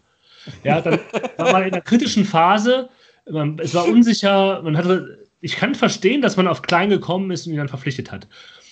Und dann, ja. und dann holt man halt, äh, dann stellt man anscheinend fest, ja, Klein ist halt nicht, der, der braucht jemanden, ja, und dann macht man halt einen PR-Move, meines Erachtens. Alofs. Ja, voll. Ähm, das hat man schon gesehen, wie die da saßen. Ja, sämtliche Aufsichtsräte war, saßen da für die Wahlen. Es ist ein bisschen übertrieben, ja. Und Uwe Klein saß am Katzentisch. Ja, äh, ja, das ist äh, auch äh, die Folge dazu könnt ihr euch gerne nochmal anhören. Also, das ist einfach ähm, ein großartiges Bild, was wir da auch sehr ausgekostet haben. So, und aber das ist halt, also ich glaube, dass halt, dass die Fortuna immer Trainer haben wird wie Uwe Rösler. Vielleicht ein bisschen besser. Das kann, man kann halt sagen, das kann ja das Ziel sein und das kann ein Input sein. Ähm, aber das Gesamtkonstrukt ist halt ein bisschen in Schieflage, finde ich. Man hat den Kader komisch zusammengestellt, das ist nicht nur Rösler. Ähm, und jetzt steht er da und muss das halt verwalten. So, ja, und er verwaltet du hast zwei halt. Geschäftsführer Sport oder ein Geschäftsführer tausend Geschäftsführer, Sport, Vorstand. Ja. Alles, ja, ja. Und ja, das ist halt auch, so es, es, hängt nicht an irgendeiner bestimmten Personalie, ne, sondern ähm, ja, insgesamt ist halt irgendwie ja, läuft das jetzt alles so durch und das muss man sicherlich dem Verein auch, gerade dadurch, dass man wahrscheinlich echt mehr von ähm, ja, Corona getroffen worden ist als viele anderen sonst, in einem sehr, sehr unglücklichen Zeitpunkt ähm, für den Verein so vielleicht irgendwie auch nochmal entschuldigen, aber ja. ja. Genau, ich finde halt auch, Röttgermann hat sich gefangen, der hat, der wirkt ganz okay, so Moritz hat es auch schon mal gesagt. Ja, ich verstehe es nicht, dass man den Vorstand so aufbläht, das macht halt keinen Sinn. Um, und es läuft auch vieles okay in dem Verein, ja. Es ist nicht so, dass, dass da viele Dinge Schaut euch mal um, was im Fußball, hm. im sogenannten modernen Fußball alles passieren kann. Das ist halt alles bei der Fortuna nicht. Ja, und Stichwort, ist gut. Stichwort gerade, äh, weiß ich nicht, wo es darum geht, einen neuen äh, Kommunikationsdirektor eingestellt zu haben bei der Fortuna. Ja, auch gerade vor, äh, vor einer oder vor zwei Wochen. Es hat zeitgleich äh, der erste FC Köln ja auch probiert. Alter Schwede, wie sehr kann man es halt verkacken, ob jetzt halt aus Dummheit oder aus Großheit so, aber wie unfassbar kann man es verkacken. Mein Gott, ey, war ich da froh, dass sowas nicht in meinem Verein passiert. Meine ja, Güte. Ja, ja, ja. Aber also, Lou, vielleicht einfach schon mal, um aus, aus diesem ständigen Gekreise darum, was in dieser Saison alles schief gelaufen ist, wegzukommen. Ähm, ich sag mal, bei Hannover 96 hat man sich nach, nach dem Bundesliga-Abstieg damals wahrscheinlich auch ein bisschen anders ähm, vorgestellt, dass es schneller wieder hochgeht. Was kann man denn von denen eigentlich noch lernen? So? Martin Kind holen. naja, Marvin Duksch und äh, Haraguchi holen. ja, war das nochmal? Ja, äh, Bevor wir jetzt hier in das äh, Hannover-Segment so richtig reinstarten, habe ich äh, vorher noch eine kleine Frage an euch. Und zwar, ähm, was glaubt ihr denn, wann Fortuna die letzte Niederlage mit äh, Schinter Appelkamp in der Startelf äh, erlitten hat, wenn man jetzt mal das Bochum-Spiel wegen roter Karte und so weiter in der ersten Minute ausklammert? Das war Hannover-Spiel, das hast du, glaube ich, gesagt vor zwei Folgen. Richtig, das war das Hannover-Spiel ja. und äh, das war, wenn man jetzt auch nochmal das ähm, das Fürth-Spiel, wo Appelkamp sich nach 20 Minuten verletzt äh, ausklammern will, ist jetzt auch das letzte Spiel mit Schinter Appelkamp in der Startelf gewesen, was Fortuna nicht gewonnen hat. So, also das heißt, äh, seit 17 Spielen ist Fortuna mit Appelkamp äh, und normalen Umständen äh, in der Startelf quasi, ähm, ja, hat, Fortuna nur gewonnen. Was halt auch heißt, dass man halt äh, gegen Heidenheim, das ist der nächste Gegner, den die Fortuna nach Hannover haben wird, das letzte Mal ohne Schinter Appelkamp überhaupt gewonnen hat. Also ist halt ein klassischer Siegspieler. Wir haben einen unentschieden Trainer Genau. und einen Siegspieler. Ja. Genau so sieht's aus. Mhm. Und äh, ich weiß fit? gar nicht, ob ihr, äh, Ja. genau, wollte ich euch nämlich jetzt auch gerade fragen. Ich habe da jetzt nämlich nichts mehr Neues zu lesen können, aber es wurde eigentlich gesagt, dass er da zumindest wieder zur Verfügung stehen sollte. Aber von Anfang an? Ist halt so die Frage, ne? Ja, so oder so, glaube ich, äh, würden, würde ein Einsatz von Appelkamp Fortuna extrem weiterhelfen, aber darauf kann man sich natürlich nicht verlassen, so, sondern man muss das Spiel halt so oder so auf jeden Fall komplett mit offenem Visier irgendwie angehen und versuchen, das äh, zu gewinnen, wenn man sich dann halt irgendwie noch weiter ähm, ja, den äh, Marcel Sobotka-Plan einreden möchte. Dass, Ich darf dich da kurz nach unterbrechen. oben, Äh, gar nicht so weit sind. Ich finde es nämlich interessant, was du sagst. Ich frage mich halt, wie sich unser Blick auf Schinter Appelkamp jetzt verändern wird.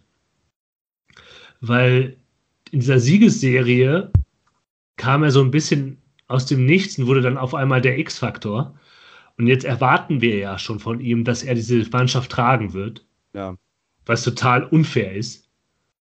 Und wenn er jetzt, sagen wir mal, bei, gegen Hannover in der Startelf spielt und halt kein gutes Spiel macht, Nee, das meine ich gar nicht. Der hat ja auch gar nicht immer unbedingt gut gespielt. Ich glaube, ich meine also ich weiß, dass wir den hier sowieso total überhypen und äh, äh, dass der in Richtung Messias-Status hier marschiert und so, das meine ich gar nicht. Also der hat auch wirklich einige Spiele gehabt, wo der dann nicht so gut gewesen ist, wie zum Beispiel, ich glaube, wurde der nicht irgendwie auch gegen, gegen, gegen Paderborn dann irgendwie nach der ersten Hälfte rausgenommen? Ähm, ja, auf jeden Fall glaube ich, ähm, ja, Appelkamp sorgt einfach dafür, dass alles zwischen allen anderen besser funktioniert. So, weil er einfach die Abläufe zwischendrin halt nicht unterbricht und nicht stört, sondern einfach dafür sorgt, dass halt die Abläufe, äh, der halt einfach weiterläufen und halt länger anhalten können. So und damit, damit einfach unglaublich viel für seine Mitspieler tut und alle anderen Ja. werden dadurch halt besser, ohne dass sie jetzt von ihm direkt besser eingesetzt werden oder so. Das sind Ja. einfach super viele kleine Details und ich will jetzt gar nicht damit, damit sagen, dass der halt jetzt irgendwie total aufdrehen soll. Das reicht wahrscheinlich, wenn er ein durchschnittliches äh, Spiel macht, wo er komplett unsichtbar ist, dafür, dass diese Mannschaft halt ähm, extrem verbessert auftreten sollte beim nächsten Mal. aber trotzdem ist er halt im Fokus. Das Ja. ist halt ein total krasses Thema, dass er jetzt wieder zurückkommt. Ja, und ich finde das halt schon krass. das ist halt extrem problematisch. So, das ist, das ist nicht okay, einem, einem jungen Spieler dazu halt irgendwie noch von, ja, jemand, der wahrscheinlich etwas verletzungsanfälliger sein wird als äh, der durchschnittliche andere Spieler, einfach weil er halt körperlich noch nicht so weit ist. So, dem halt diese, diese Rolle irgendwie direkt in seiner ersten Saison halt irgendwie jetzt aufbürden zu müssen, mehr oder weniger, weil man halt niemanden anderen hat, der halt das, äh, das mitbringt, das ist halt extrem problematisch. Gibt es die Bravo eigentlich noch? Ja, ich glaube schon. Ja, wäre doch ein Klassiker für Bravo, Bravo, Bravo Sport. Mittendrin das Poster, das hängt schon an der Wand. So wie das Giovanna Elber-Poster damals. Ja, genau. Ich kann mir das gut vorstellen, ja. ja. Ich hoffe, dass er noch nicht in der Bravo ist dieses Jahr und dann nächstes Jahr noch bei der Fortuna bleiben kann. Hm. Ja, aber ich, ich finde es halt einfach total. Ja, du, du hast es gesagt. Ich finde es halt. Ich merke das ja bei mir selber auch, dass ich total die Hoffnung da reinsetze auf, auf diesen jungen Spieler und es einfach ungerecht ist ihm gegenüber. Aber ich finde es gut, dass wir das jetzt kurz erwähnt haben und jetzt, jetzt können wir auf Hannover gucken. Ganz genau. Also selbst wenn er, äh, selbst wenn er spielen sollte gegen Hannover, ähm, wird da auf jeden Fall eine, eine ziemlich schwierige Aufgabe auf ihn zukommen, weil ja bei Hannover ist ähm, die große Stärke auf jeden Fall das Zentrum, das Mittelfeldzentrum. Aber auch wenn man das doch so ein bisschen verlängern möchte, ähm, ja, hat das Team von Kenan Kotschak ähm, auf jeden Fall eine ganz, ganz starke Achse, die vom Torwart bis nach vorne durchläuft. Ja, das ist einmal im Tor Michael Esser, der eine richtig, richtig starke Saison spielt. Ganz schwer zu bezwingen. Ähm, da hat man zwei grundsolide Innenverteidiger mit Dominik Franke und Marcel Hübers, ähm, ja, die einfach grundsolide ihren, ihren Job da abschrubben und jetzt gerade seit Hannover da auch so ein bisschen aus dieser ähm, etwas schwächeren Phase im, im Herbst rausgekommen ist, ja einfach ein richtiger Rückhalt für die Mannschaft sind. Und ja, dann gibt es das zentrale Mittelfeld. Ähm, da gibt es einmal hier den Anker-Sechser, das ist Jaka Bijol, der ja einfach so ein Sechser ist, wie man es ist, wie, man sich ihn vorstellt. Der ja, hält halt einfach seine Position, ist immer im richtigen Raum, schrubbt da einfach auch ganz solide irgendwie seine Kilometer ab und äh, ja, verankert da das Mittelfeld und davor mit Genki Haraguchi und Dominik Kaiser ja halt zwei, ähm, ja, der zwei, zwei Mittelfeldspieler, zwei, zwei Achter beziehungsweise Achter Zehner bei Haraguchi der absoluten Spitzenklasse, wenn man das jetzt, glaube ich, mal im Vergleich zu den meisten, äh, zu den meisten anderen Spielern der, der Liga sieht, haben sie da auf jeden Fall, ja, auf jeden Fall zwei richtig, richtig gute Spieler. Und vorne drin mit Marvin Duksch, der äh, schon zehn Tore und sieben Vorlagen gesammelt hat diese Saison. Halt auch ein Spieler, der uns ja auch noch äh, relativ gut bekannt ist und ja, der halt dann vorne auf jeden Fall genau das zeigt, was man ja irgendwie so als Fortuna-Fan so ein bisschen immer befürchtet, dass nämlich dann wieder ein Spieler, der, der nicht funktioniert hat, beim anderen Verein dann irgendwie alles äh, kurz und klein schießt. Und ja, also deswegen wird es, glaube ich, darauf zu, wird es, glaube ich, darauf äh, ankommen, für die Fortuna halt im, im Mittelfeld nicht komplett äh, ähm, ja, an Boden zu verlieren. Und ähm, ja auch so ein bisschen die rechte Seite zuzubekommen, zu, weil Hannover halt, wenn sie nicht, wenn sie nicht durchs Zentrum kommen, dann kommen sie vor allen Dingen über die linke Angriffsseite. Und das ist ähm, einmal vor allen Dingen der über den Linksverteidiger Niklas Hult, der immer wieder mit nach vorne geht, starke Vorstöße hat, äh, richtig gute Flanken schlägt. Und über Valmir Sulmani auf der Linksaußenposition. Ähm, Hannover hat jetzt irgendwie mehrfach schon das System gewechselt schon allein sechsmal in die Saison ist man mit einer anderen Systematik zu Beginn aufgelaufen, hat jetzt in den drei letzten Spielen dreimal mit einem anderen System angefangen, aber ich vermute, dass man gegen die Fortuna gerade mit dem etwas geschwächten äh, Zentrum auf einen 4-1-4-1 setzen wird. Wie gerade angesprochen, also dann mit Haraguchi und Kaiser auf den, ähm, auf den Achterpositionen und dann eben auf der Linksaußenposition mit äh, Valmir Sulmani.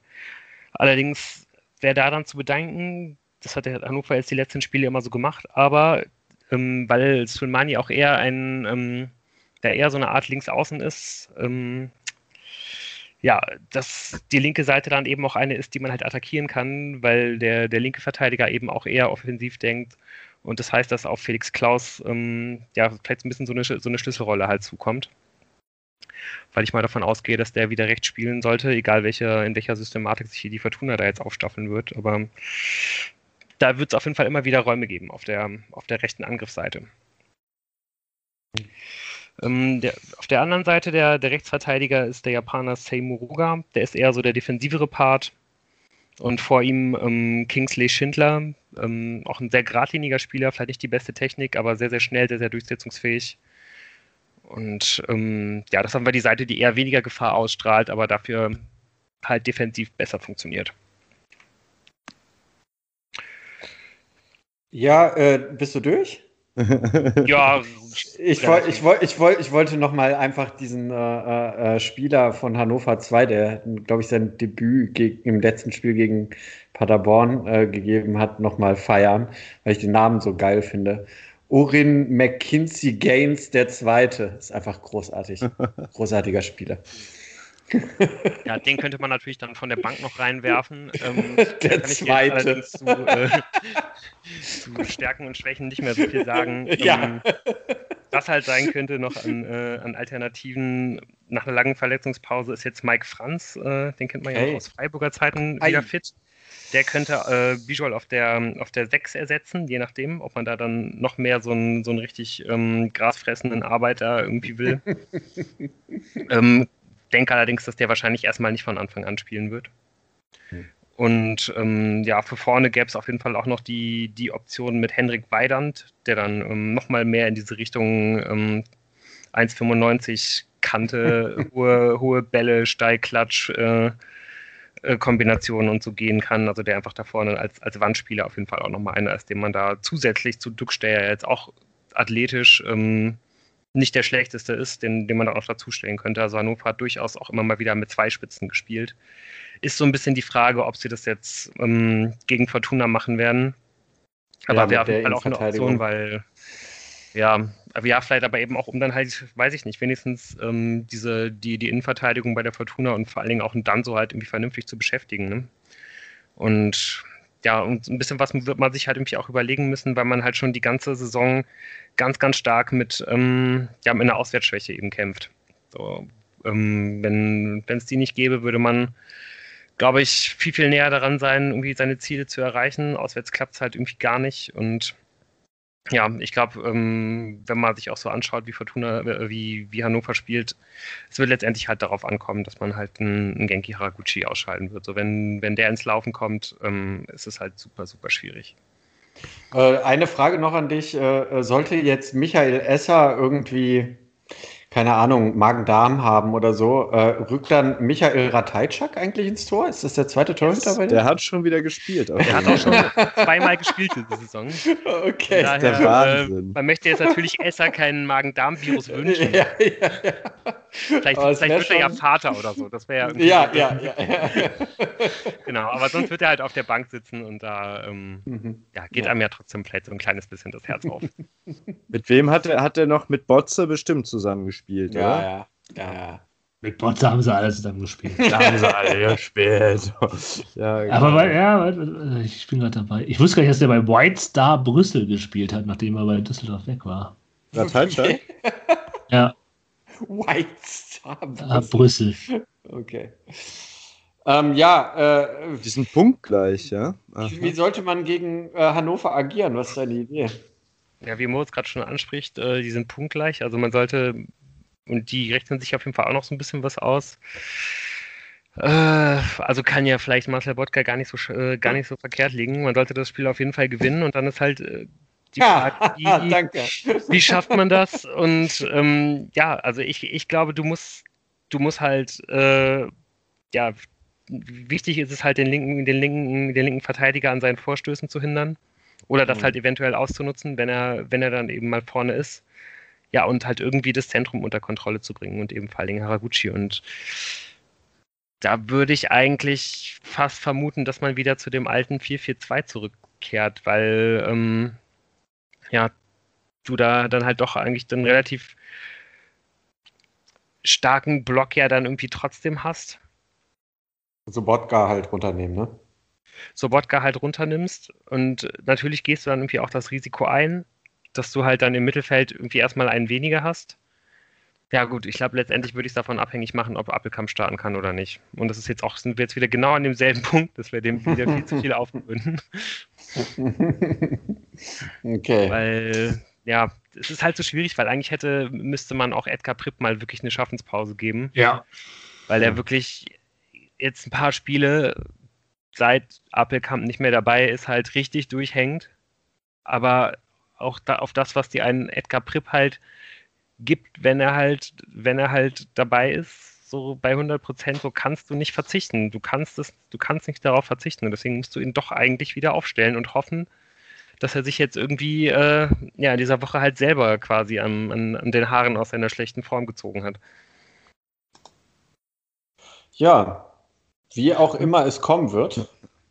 Und das finde ich halt einfach so, um das nochmal aufzunehmen, eigentlich in so einer halbwegs idealen Welt würde man sagen, ja, Prip ist halt der klare Spieler auf der Position, fällt aus. Oder man gibt ihm mal eine Schaffenspause, Piotrowski kommt rein. Der wird es okay machen. Aber der ist überhaupt kein Thema mehr. Weiß man ja gar nicht. Ja, ist der, nichts. Ja. ja. man weiß auch nicht, wie er aus dieser Corona-Erkrankung rausgekommen ja. ist. Es kann ja auch sein, dass ihn das irgendwie noch beeinträchtigt. Man weiß es nicht. Ähm, aber überlegt mal, was Piotrowski, also was Piotrowski für ein Spieler ist. Ne? Also der bringt dir eben nicht diese Sachen, die dir halt ein Edgar Pripp bringt. Und der bringt schon eigentlich zu wenig von diesen Sachen, die äh, Edgar dessen, bringt. Was halt eigentlich auf äh, die, die Jobbeschreibung äh, passt, die man da halt irgendwie bräuchte. Also das ist, da, da kommt ja nochmal weniger Passschärfe, Passgenauigkeit und vor allen Dingen eben diese unglaublich wichtige Pressingresistenz halt irgendwie in die Mannschaft. Das wäre dann ja nochmal wenig. Und da hat halt Prip auch wirklich eigentlich schon zu wenig. vor allen Dingen eben auch für die Ansprüche, die die Fortuna ja immer noch zu haben scheint. Hm. Ha. Also ich finde es ein ganz schwieriges äh, äh Spiel. Ich kann es überhaupt nicht einschätzen, weil Hannover auch immer mal so, so Klöpse auswärts drin hatte. Ja. Wird äh, echt schwierig, auch äh, das in unserem Tippspiel, was wir euch allen nochmal ans Herz legen bei Kicktipp aus Exil. Ähm, wenn ihr nicht dabei seid, ist es, glaube ich, auch ein bisschen spät einzusteigen, aber wenn ihr Lust am Tippen habt, dann. Aber trotzdem legen wir euch ja, das ja, ja, ich meine, kann ja sein, dass jemand Lust hat. Aber ich muss ganz ehrlich sagen, ich habe sowieso ähm, mich damit abgefunden, dass jeder, der jetzt noch einsteigt, mich auf jeden Fall noch überholt. Das könnte natürlich ein Anreiz sein. Ja. Also es gibt zwei Dinge. Also ich, es ist, du hast jetzt das ist richtig, dass Hannover noch ein paar Dinge drin hat, von wegen, aber die Fortuna ja auch es kann halt sein, dass sie einfach 2-0 gewinnen gegen Hannover. Ja. Und das ist halt einfach, okay, ja, wie sie halt gegen ja. Karlsruhe äh, souverän dann halt am Ende knapp, aber eigentlich ja die klar bessere Mannschaft waren. Ja. Das erwarte ich mir nicht, weil, weil man in so Phasen lebt mit dieser Fortuna. Ja, also entweder ist alles schlecht oder alles super. Dazwischen gibt es gar nichts diese Saison. Ähm, ich kann das auch ganz schwer. Ich finde halt, dass die Mannschaft gegen Regensburg gezeigt hat, dass sie sich nicht aufgegeben hat, dass sie sich reinhängt, dass sie kämpft. Dass da vielleicht noch ein bisschen eben an System fehlt, an Struktur fehlt. Aber es ist nicht, dass die irgendwie einen schlechten Charakter hätte. Das ist zumindest mein Eindruck. Kann halt sein, dass es nicht, nicht stimmt. Oder dass zumindest die, die Moral labiler ist. Das scheint eher zumindest Rösler zu unterstellen was nichts mit dem Charakter zu tun hat, aber es ist egal. Ich finde es total, ich bin wirklich gespannt auf dieses Spiel. Es kann wirklich ein spannendes 3-2 werden. Oder die Fortuna verliert halt 3-0. und wird ja, dann Rösler entlassen? Nein. Ähm, nein, nein, nein. Weil dann ist, äh, wenn, nach einer 3-0-Niederlage muss man ja auch sagen, ist seine Gesamtbilanz dann ausgeglichen. Ne? 13 gewonnen, 15 unentschieden, 13 verloren. Ah, ja. ja, vor allem, du brauchst das Geld ja, um die Vorstände zu bezahlen. Ja, ähm, du kannst jetzt nicht noch einen zweiten Trainer einstellen. Der zweite von Alof ja, soll auch bezahlen. Also ich glaube, wenn, ah. würde es halt eine Interimslösung geben für ein paar Spiele, wenn man halt irgendwann sehen würde, dass halt wirklich überhaupt gar keine Entwicklung und gar keine funktionierenden ja, ja. Maßnahmen irgendwie mehr stattfinden. Also ich glaube, wenn jetzt, wenn jetzt Rösler noch zwei oder drei Spiele verliert, äh, dann, dann würde da sicherlich gehandelt werden. Aber so oder so wird da jetzt keiner mehr kommen, ähm, der halt quasi eine Nahtlösung ist. Äh, ne? Haben wir, ja, übernehmen halt kleine drüber geredet, weil genau eben so. Und das ist ja, was, was wir halt, halt wirklich auch vorstellen aus der zweiten Mannschaft, der Trainer. Ja. Naja, also. da musst du dann wieder jemanden neuen finden, ne? Also ich glaube. Ähm, genau. Jens Langenecke, bitte. Also, ich sag mal, äh, das ist jetzt, das, das Fass sollten wir jetzt nicht aufmachen, wer dann kommt. Ihr könnt euch sicher sein, liebe Hörer, dass wir äh, den Markt äh, ähm, schon sehr gut beobachten und uns schon den einen oder anderen. Gedanken stimmt, gemacht haben. Das stimmt haben. wohl. Ja. Ich habe schon richtig viel Recherchearbeit gemacht. Ja. Also das, das, kommt wirklich dann höchstens mal vielleicht in den nächsten Wochen, weil das natürlich sehr spekulativ okay. ist. da gibt es Loose Trainerliste. Genau. Ja. Jede Woche eine andere. Richtig. Eine eigene Kategorie, so am Ende. So ein Jingle. So